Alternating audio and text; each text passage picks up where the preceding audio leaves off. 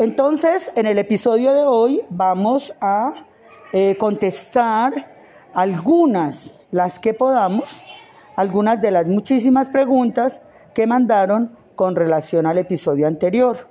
Entonces, vamos a contestar eh, algunas dudas. Empecemos por, bueno, una de las preguntas que más me inquietó fue de una niña que me pregunta que si ella es culpable por mm, mantener creencias tóxicas que le hacen daño. Que si, y si ella dice si ella es culpable o que si son culpables sus padres por haberle transmitido esas creencias. Entonces vamos a aclarar eso. Resulta que ni ustedes, ni yo, ni nadie somos culpables porque no hay culpables. Es el método, es el sistema, cómo funciona nuestro cerebro. Entonces, yo siempre utilizo un ejemplo. Yo siempre pongo como ejemplo del cerebro humano un equipo de excelente capacidad para el manejo de información, como una especie de procesador de información tremendamente poderoso y tremendamente potente. Entonces, imaginémonos que tú recibes un computador completamente nuevecito y tú lo enciendes y miras en el disco duro y ahí no hay nada y miras en los programas y no hay programas. Tú tienes que instalarle programas para que eso funcione. Entonces, eso es un símil, ¿no? Yo acostumbro, en esta lección, yo acostumbro eh, comparar estos programas que le vamos a instalar a nuestro computador nuevo, lo comparo con las creencias. Las creencias funcionan como programas. Entonces, por ejemplo, en tu computador nuevo, ¿qué sería lo primero que tú le instalarías a un computador nuevecito, nuevecito? ¿Qué le instalarías de primero? Eh, Windows. Correcto, le instalarías el programa Windows. Entonces, el, el programa Windows tiene una cantidad de aplicaciones que te sirven y que te dan unos resultados. Entonces, tú le, le pones el programa Windows y ese programa inmediatamente te va a empezar a dar unos resultados para poder utilizar tu máquina.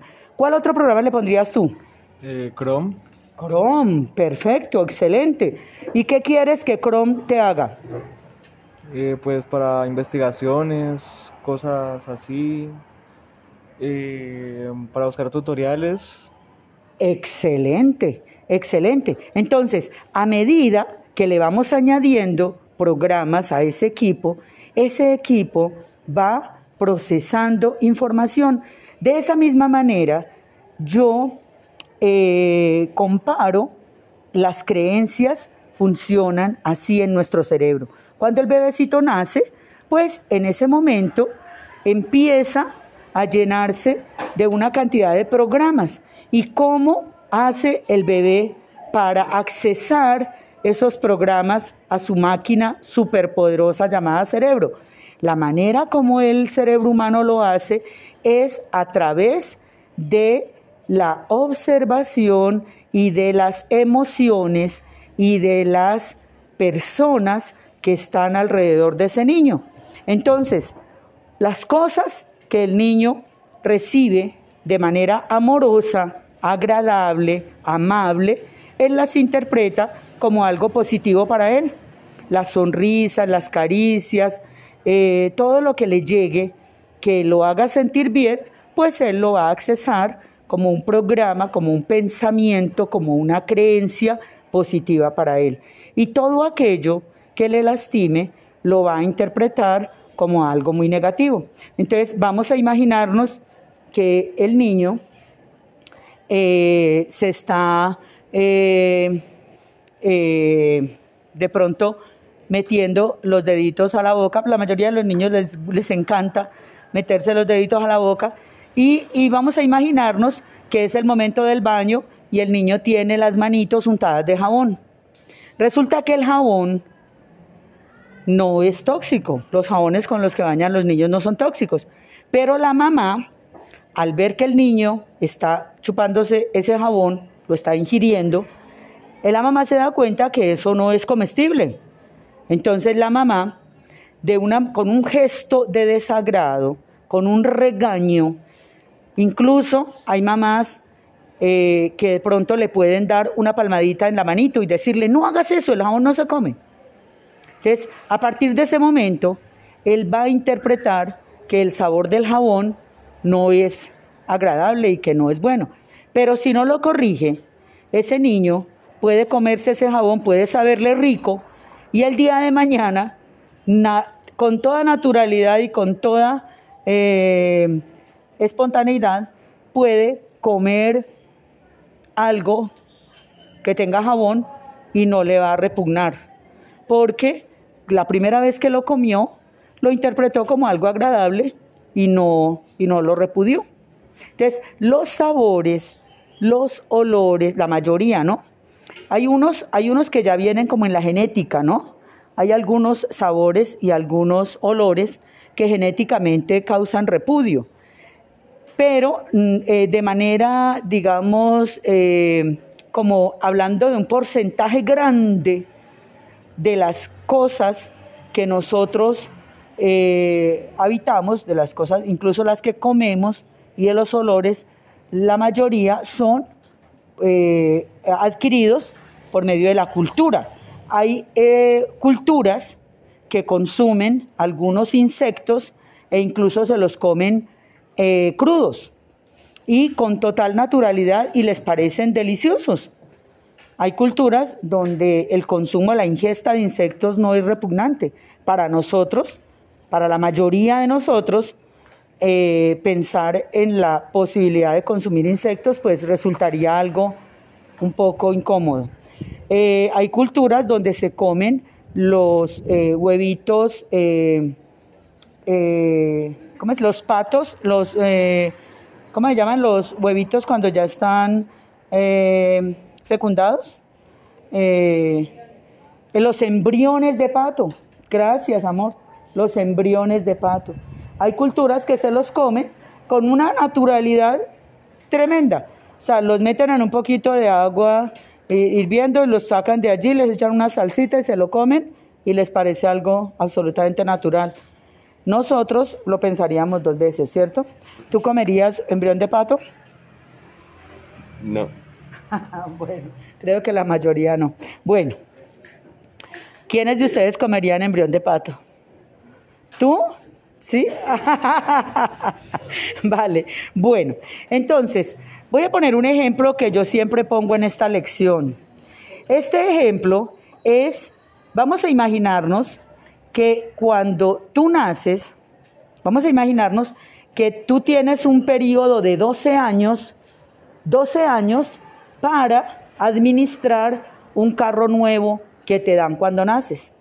Imaginémonos que al momento de nacer te dan un carro nuevo, pero no lo puedes administrar tú, lo tienen que administrar otras personas, llamadas padres, tíos, hermanos, abuelos, maestros, a veces eh, programas de televisión, revistas, etcétera, eh, redes sociales. Entonces, vamos a imaginarnos que tú tienes un carro nuevo, cero kilómetros, nueve cirritico, y que a todas las personas nos dan un carro nuevo, pero ese carro no nos lo pueden entregar de bebés, porque no somos capaces de manejarlo, obviamente.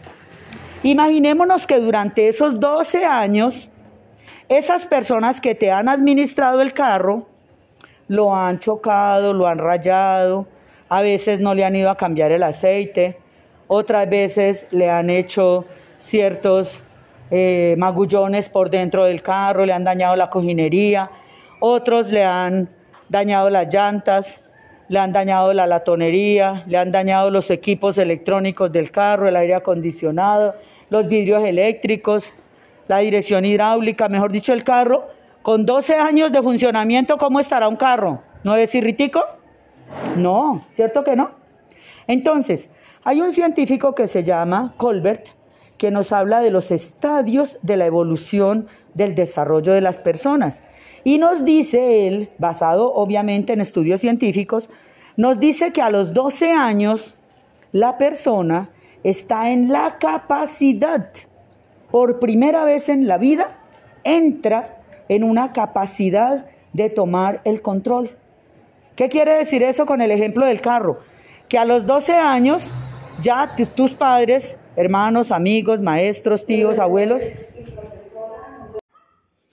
Bueno, en nuestro ejemplo estamos diciendo que a los 12 años este carro ya queda bajo tu custodia, o sea, ya los padres, hermanos, maestros, tíos, abuelos ya no se encargan más de custodiarte ese carro, sino que ya queda bajo tu dirección, pero recibes un carro lleno de bolladuras, lleno de, de defectos, porque ha tenido 12 años de uso. Entonces, en ese carro hay cosas rotas, hay cosas por remendar. En ese carro hay daños que reparar. Ese carro no está en perfectas condiciones. Y como ese carro no está en perfectas condiciones, sino que tiene dañitos, hay dos opciones. Seguirlo usando tal y como lo recibes, con todos los desperfectos, con, todas las, con todos los rotos y con todos los eh, eh, dañitos, seguirlo usando así y él se seguirá deteriorando o hacerlo reparar.